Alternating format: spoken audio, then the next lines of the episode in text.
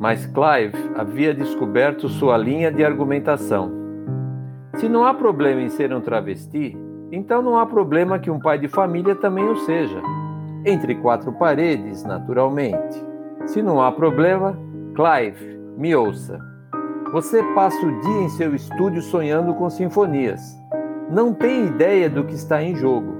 Se Germany não for parado agora, se virar primeiro-ministro em novembro, eles têm uma boa chance de ganhar a eleição no ano que vem. Mais cinco anos. Vai haver ainda mais gente vivendo abaixo da linha de pobreza, mais gente nas prisões, mais gente sem teto, mais crime, mais desordens de rua como no ano passado.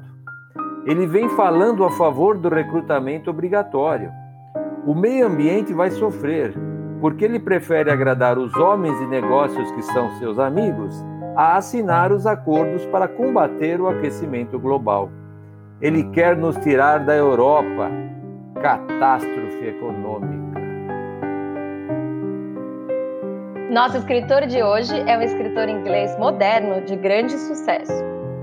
Quando estava pesquisando para esse podcast e refletindo sobre os livros e as obras que eu conheço dele, é, acho que tanto eu como a Ana descobrimos que não somos tão grandes fãs dele, né, Ana? É, pois é, mas calma, não desista do podcast. A gente vai sim falar dos livros para que você possa ler e ter sua própria opinião, mas também aproveitar a oportunidade para refletir um pouco sobre o mercado literário e a profissão de escritor. Hoje nós vamos falar de Ian McEwan.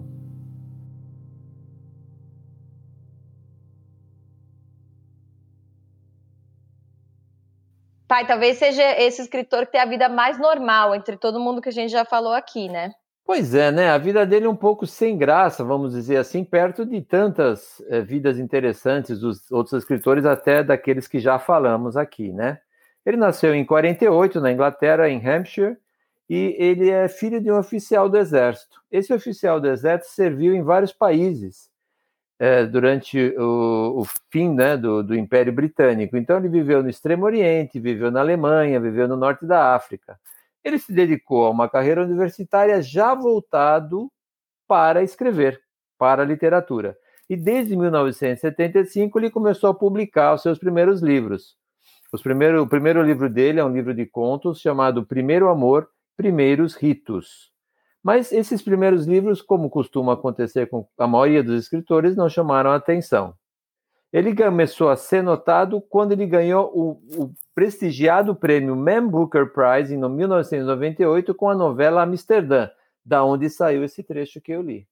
É, mas você acabou de ler o Amsterdã, né? O que, que, você achou? Porque eu vi um artigo no Irish Times da época, por exemplo, que diz que na época foi um choque esse prêmio. O Man Booker Prize, para quem não sabe, é um dos maiores prêmios literários do mundo, é um prêmio super importante, super pisado.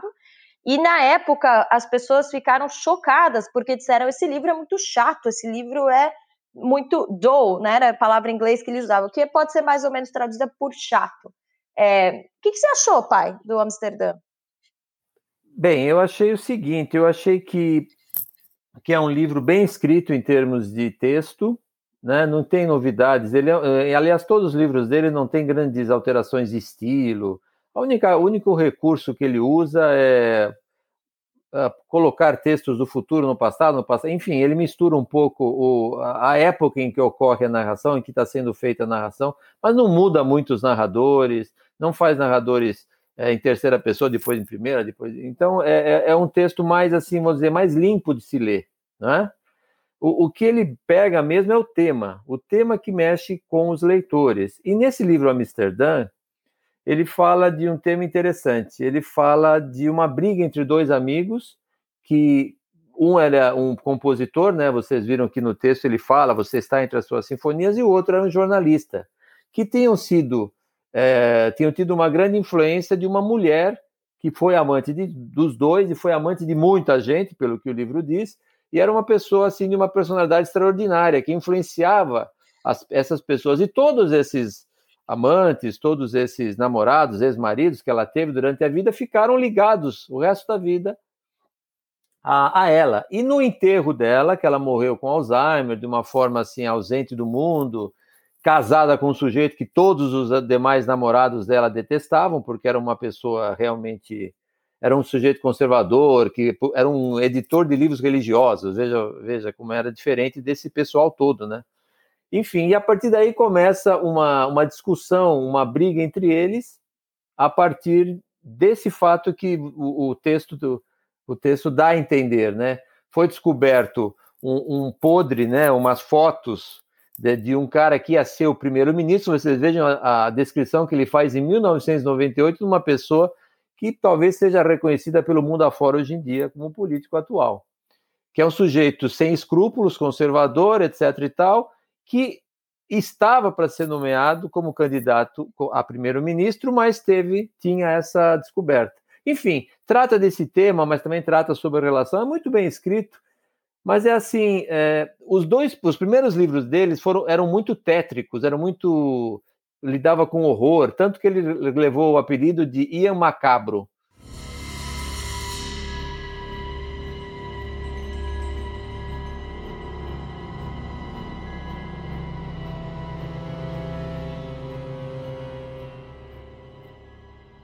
E é gozado que o, ouvi uma entrevista dele, está no YouTube, ele perguntaram, mas os, os primeiros críticos diziam que você era vulgar, você usava essa, essa coisa das histórias macabras de uma forma muito apelativa. E ele disse, era mesmo apelativo, eu queria ser apelativo. Eu tinha 24 anos, eu precisava ser notado. Eu tinha que falar coisas que chamassem atenção. Então, realmente, esses primeiros livros eu perdi a vontade de ler depois que ele falou isso.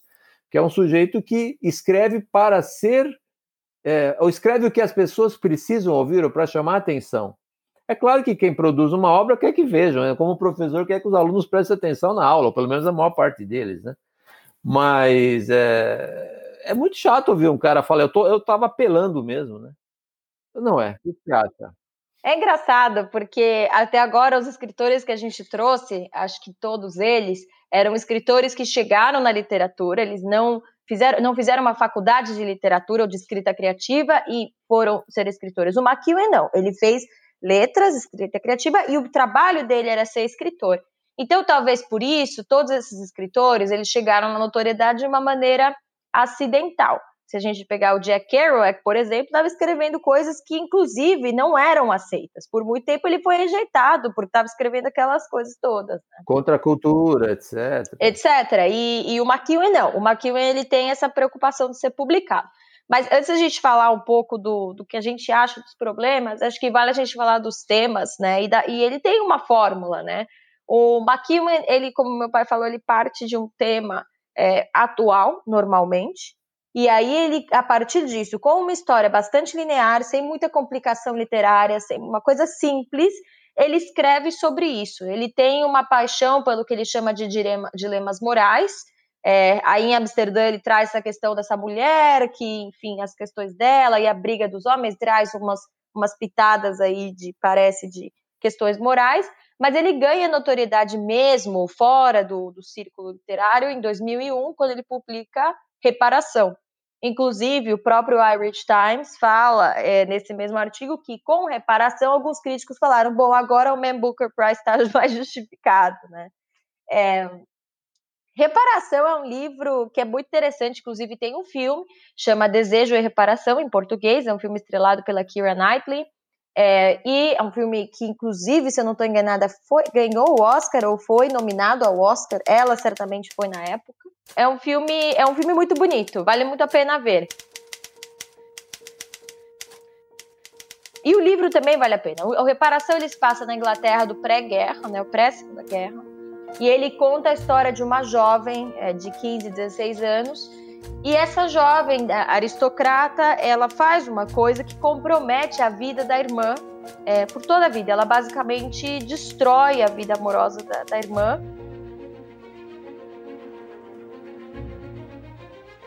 E o livro é, na verdade, uma, uma tentativa de reparação. Também não vou explicar muito bem o que é isso para dar spoiler. Mas o livro ele fala um pouco sobre o escritor é, e fala um pouco sobre a questão da literatura como forma de reparação. O que, que você achou do Reparação, pai, em comparação com Amsterdã?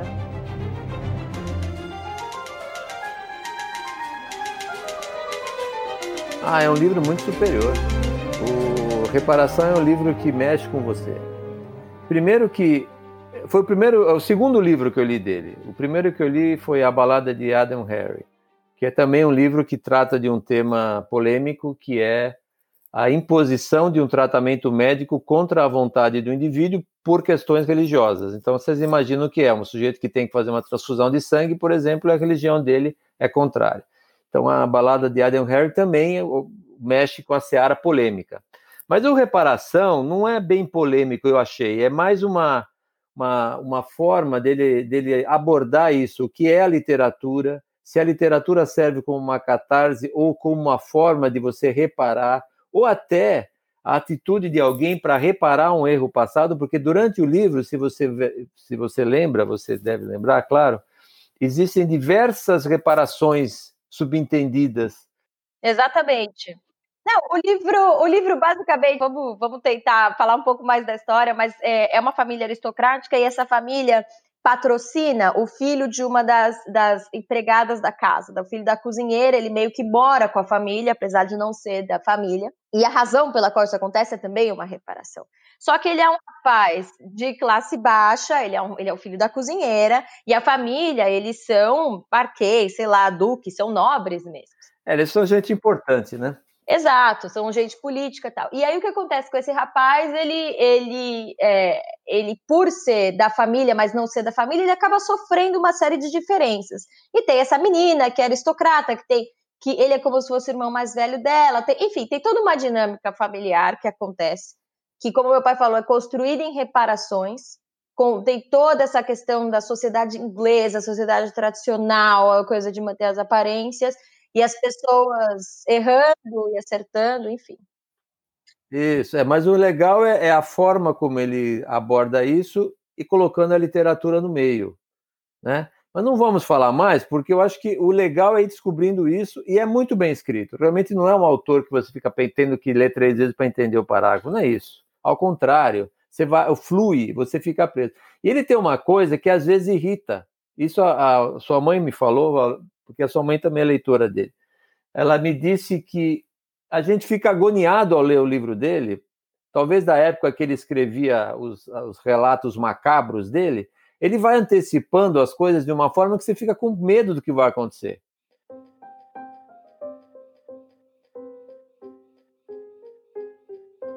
Olha, isso aconteceu antes do problema, isso aconteceu antes da. Tra... Sabe? Você fica, caramba, que tragédia será essa?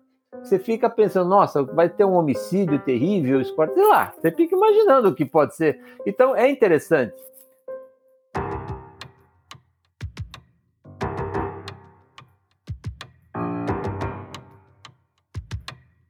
Eu, por exemplo, detesto filme de horror, tem gente que adora, né? Então tem isso também, ele te prende de uma forma muito hábil com isso. Então, esse livro, eu acho que se tiver que ler um livro só dele, que não é, claro, nossa intenção, mas esse livro, sem dúvida, é um must, na minha opinião.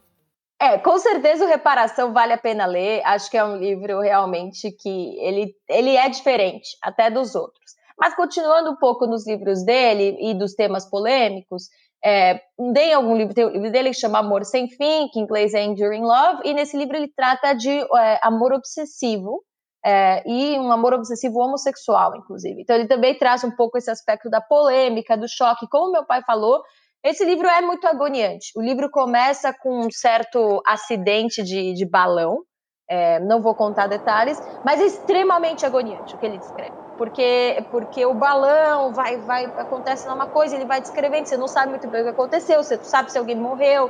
Então, ele tem realmente essa habilidade que lembra, assim, como meu pai falou, filme de terror, que as pessoas que você fica, não sabe se vai abrir a porta, vai sair um monstro, vai, vai sair o demo, capeta, ninguém sabe. Então ele tem um pouco disso, né?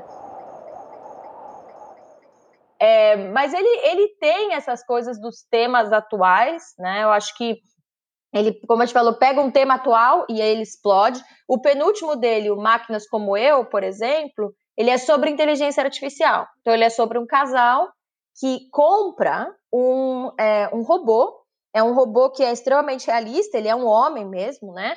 E, e esse robô, ele, é, ele começa fazendo coisas simples, lavando a louça, fazendo a cama, mas ele, ele vai sendo usado, porque ele é um robô com capacidades é, humanas. Então ele faz sexo, ele opera no mercado financeiro e aí o, o livro ele mexe com essa dinâmica do robô, da inteligência artificial dentro do casal. Nesse livro ele faz uma coisa interessante também, que até outros autores fazem, autores modernos, o Murakami faz muito, ele traz um personagem histórico para o mundo presente. Nesse livro é o Alan Turing, que é o inventor do computador, ele está vivo nessa época, ele participa da, da inteligência artificial. É, e eu não acho coincidência que esse livro tenha sido publicado com o Alan Turing, dois anos depois daquele filme, é, o, o Jogo da Imitação, que era um filme sobre o Alan Turing. Então também o McEwan ele, ele aproveita dessas tendências, né? É, e também mais recentemente ele tem esse outro, a Barata, né, pai? Que você leu? É, a, eu li. A Barata é um conto longo uma novela curta, como queiram, né? Um texto curto sobre o Brexit, que foi lançado inclusive às vésperas da votação, da aprovação no parlamento da última tentativa da, do Brexit, que acabou passando que é um, o Metamorfose ao contrário. Metamorfose do Kafka, vocês lembram? É o, o sujeito acorda e virou um inseto, que é um livro maravilhoso, né? Não precisa nem falar. Mas o, ele faz ao contrário. A barata vira o homem.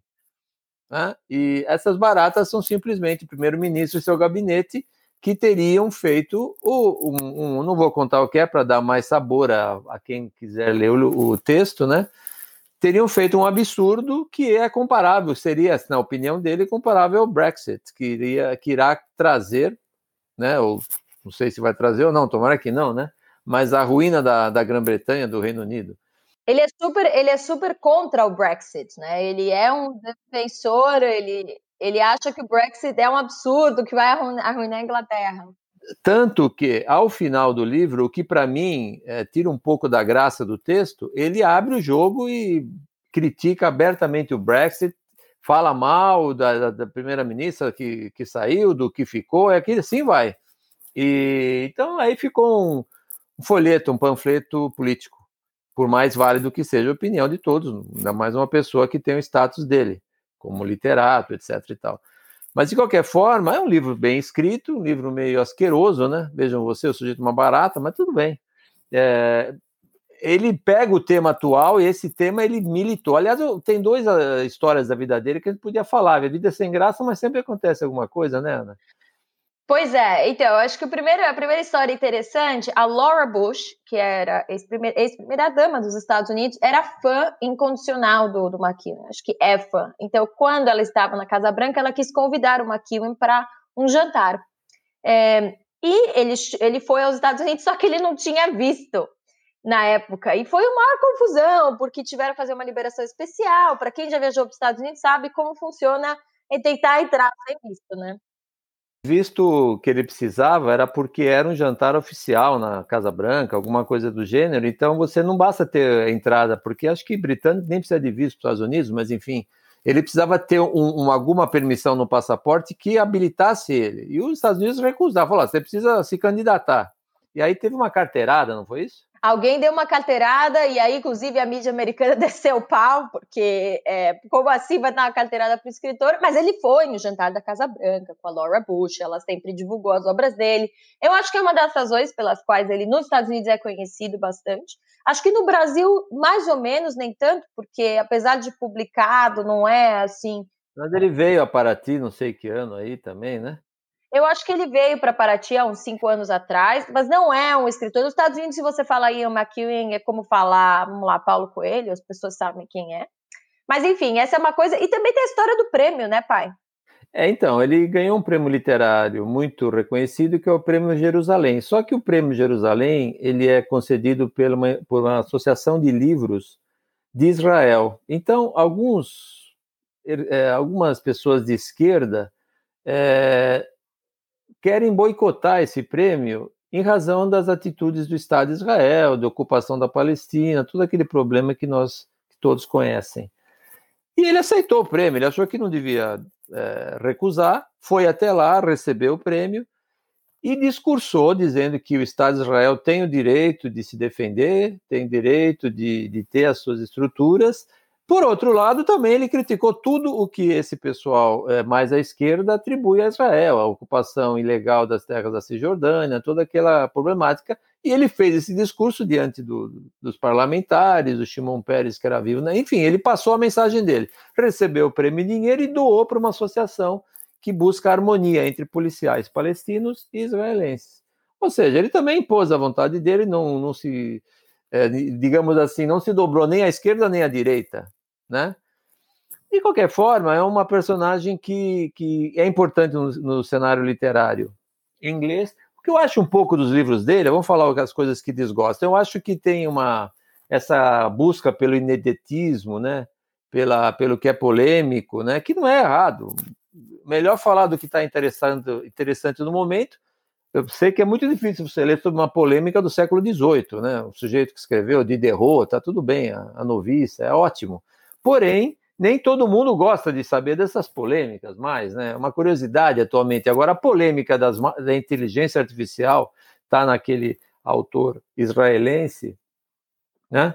Que está discutindo sobre isso, que o homem vai ser substituído por, por máquinas e computadores e que, enfim. É, então, é interessante alguém que tenha a qualidade de discutir isso e levar as pessoas a pensarem, né? Com certeza, mas assim, qual que é a diferença, por exemplo, é, para aproveitar para pegar esse gancho de falar da literatura como profissão, né? Qual que é a diferença do trabalho que ele faz, por exemplo, com a Toni Morrison, que também virou uma escritora profissional, mas, mas por que, que você acha que é, que é diferente? Bom, é diferente primeiro porque eu acho que o trabalho de texto, o trabalho de abordagem da história, do que esse texto representa numa, numa opinião até política, porque o texto dela, evidentemente, é, é, valoriza e defende as ideias não só da minoria negra nos Estados Unidos, que aqui não é minoria, mas nos Estados Unidos é minoria, como também das mulheres, da causa feminista e também da causa feminista da mulher negra. Né? Então, além de ela estar, claro, com todo esse tema polêmico e político atual de uma causa, vamos dizer assim, ela tem uma qualidade de produção literária incomparável em relação a ele na minha opinião, claro, eu não sou ninguém para falar, eu falo o que vejo, né? mas eu entendo que ela produz muito bem a, o, a defesa que ela faz, as suas opiniões, e tem uma, e tem uma beleza também do, do texto, uma beleza ao contar alguma coisa que não é qualquer escritor que tem, como Barack Obama, na homenagem que prestou a ela quando ela morreu e também quando conferiu ela uma comenda importantíssima nos Estados Unidos, ele falou que ela conta histórias e o tempo para ela não conta. Quer dizer, é, essa era a habilidade dela.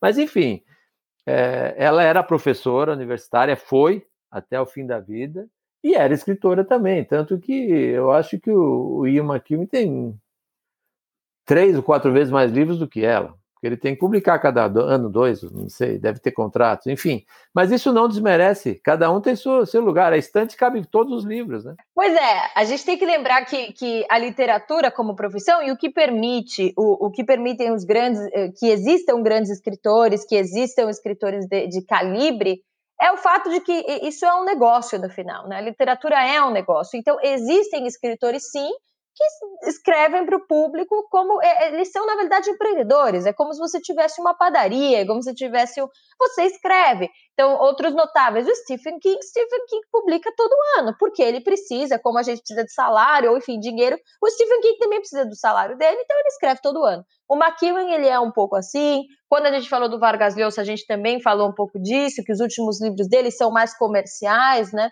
E aí, quando você entra no mundo comercial de literatura, eu trabalhei um pouco nesse mercado, é um mercado que você tem coisas que são surpreendentes para quem é leitor. Por exemplo, existem limites de palavras, existem limites de páginas, especialmente nos Estados Unidos. É, tem até histórias famosas. A J.K. Rowling, quando ela foi publicar o Harry Potter, ela teve muito problema na Inglaterra porque ela estava acima dos limites de palavras no primeiro livro. Então, os editores diziam: não dá para publicar esse livro, você não tem como, eu não vou patrocinar uma série de sete volumes que você quer fazer. Então, os livros do McEwan, eles são curtos, até por, por esse limite literário. McEwan nunca escreveu uma obra como O Conversa no Catedral, ou como, por exemplo, Os Detetives Selvagens, que a gente já falou aqui, que foi uma coisa. E os próprios Detetives Selvagens, quando a gente falou, a gente falou que a intenção do Bolonhos era publicar cinco volumes, né? Então a gente não pode esquecer que é um, é um, um mercado, que as pessoas, os escritores têm objetivos, mas como meu pai falou, na estante cabem todos, né? E eu acho que o reparação vale muito a pena. Pelo menos esse, né? Pelo menos esse. Mas, é, além disso, aliás, eu vou contar uma história que eu li hoje, que não tem nada a ver com o Ima Killian. Posso contar? Sobre o Gabriel Garcia Marques, que a esposa dele faleceu esse mês, a viúva dele, que foi, segundo palavras dele mesmo, a mulher da vida dele e a mulher que permitiu ele ser um escritor, porque ele era um cara absolutamente desligado de tudo, ele só ficava escrevendo, recebendo os amigos, etc. E quem fazia o café, quem fazia a cama e, e criava os, os, dois filhos que eles tiveram foi a esposa dele. Mas a história deles é a seguinte: ele estava no México, morando na cidade do México, e publicou 100 anos de solidão. Publicou, não, escreveu. E a única editora que falou: olha, podemos ver o seu texto, foi uma editora na Argentina, em Buenos Aires. Então ele tinha que mandar o manuscrito ou o texto datilografado para Buenos Aires. Chegou no correio para mandar, ele tinha só metade do dinheiro para mandar o texto. Então o que, que ele fez? Ele pegou mandou metade. Ah, vamos mandar metade. Mandou metade do texto. A mulher dele foi, quando voltaram para casa, a mulher dele penhorou as últimas coisas que ela tinha, o secador de cabelo, a torradeira, uma vassoura, e depois mandou o resto. Veja você, como era a, o Gabriel Garcia Marques virou uma uma sumidade literária, virou um superstar da literatura também. Depois ele usufruiu de tudo isso, né? Não vamos dizer que não. Mas era um sujeito que era um jornalista lá exilado no México e, e não tinha dinheiro nem para mandar para uma editora obscura e escreveu essa obra que é maravilhosa, que acho que a gente nem vai falar aqui porque todo mundo tem que ler Cem Anos de Solidão, né? Se não leram, faz favor. Mas enfim. É, essas coisas da, da, literatura são interessantes, né? A gente não pode esquecer que os escritores, a gente tem essa visão romântica, como se ele fosse um, um artista, tá aí pintando, mas na verdade essas são pessoas que têm que comer, tem filho para criar, tem aluguel para pagar. Então, tudo isso é, influencia na literatura. Uma história que eu gosto de contar, que não é da literatura, mas é da arte também, é a diferença do, do Edvard Grieg uh, e o, o, Mozart. Né? O Edvard Grieg ele é o compositor do Peer Gynt, Bom, para quem não conhece o Peer Gynt, ele é o, a, a, música de abertura do Looney Tunes. E o Mozart não precisa explicar quem é. Mas existe uma, é uma coisa interessante, porque o Edvard Grieg, quando você fala de música clássica para quem conhece, ele é um compositor que é bom, mas não é um compositor do nível do Mozart. O Mozart, ele é, talvez, tem gente que fala que é o maior compositor que já existiu, era um gênio. E o, o Grieg não era um gênio, mas o Grieg teve muito mais sucesso financeiro na vida dele, ele tinha uma baita casa, na, na Noruega, de onde ele era, enfim, porque ele era, ele era um profissional, ele era um músico profissional, então ele era competente, ele sabia fazer as sinfonias que estavam na moda, os temas da moda, falar com as pessoas certas, os, os patrocinadores certos, e o Mozart, ele era um gênio, ele realmente fazia o que dava na telha, muita coisa que não era convencional, muita coisa que inclusive era mal recebida a princípio, tinha uma reputação péssima, é, um cara bêbado, enfim, várias coisas. Mas, mas é a diferença né, do, do, do artista profissional e, e, do artista gênio. Mas os dois são artistas, né, pai? Não dá para não dá para dizer é, que o artista profissional não é artista, né? A gente também tem que valorizar isso, né? É isso mesmo. Mas é, eu acho que a gente tem que dar espaço para todos. Eu acho que deu para falar nossa opinião sobre o modesta opinião, né? Sobre o McEwen, e eu acho que dá, a ideia aqui é despertar vontade de ler algum desses livros. Nós temos vários em português, uh, os mais antigos, com Amsterdã, talvez seja mais difícil encontrar, mas com o, e-book a gente acha tudo, né? Então, é, você tem uh, várias, várias formas de conhecer algum texto dele. E a gente vai terminar com reparação, né? Exatamente. Vamos terminar com reparação.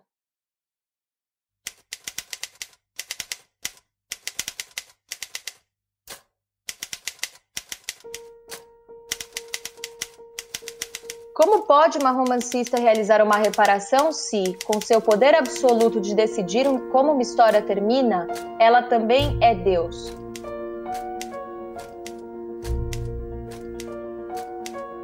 Não há ninguém, nenhuma entidade ou ser mais elevado a que ela possa apelar, ou com que possa reconciliar-se, ou que possa perdoá-la. Não há nada fora dela. Na sua imaginação, ela determina os limites e as condições. Não há reparação possível para Deus, nem para os romancistas, nem mesmo para os romancistas ateus.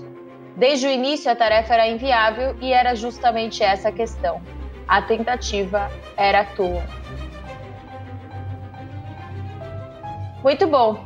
Bom, depois do McEwen, a gente decidiu que a gente vai voltar para o alto calibre, por assim dizer, ou escritores que realmente são bastante, bastante literariamente interessantes. Então, eu sugeri a gente vai voltar para o Brasil a semana que vem e nós vamos falar de um sujeito chamado José J. Veiga. Não percam. Em especial, o livro dele, A Hora dos Ruminantes. Então, se você tiver tempo essa semana, lê para acompanhar com a gente. Muito obrigada a todo mundo que acompanha o nosso podcast. Um grande abraço e até a próxima semana.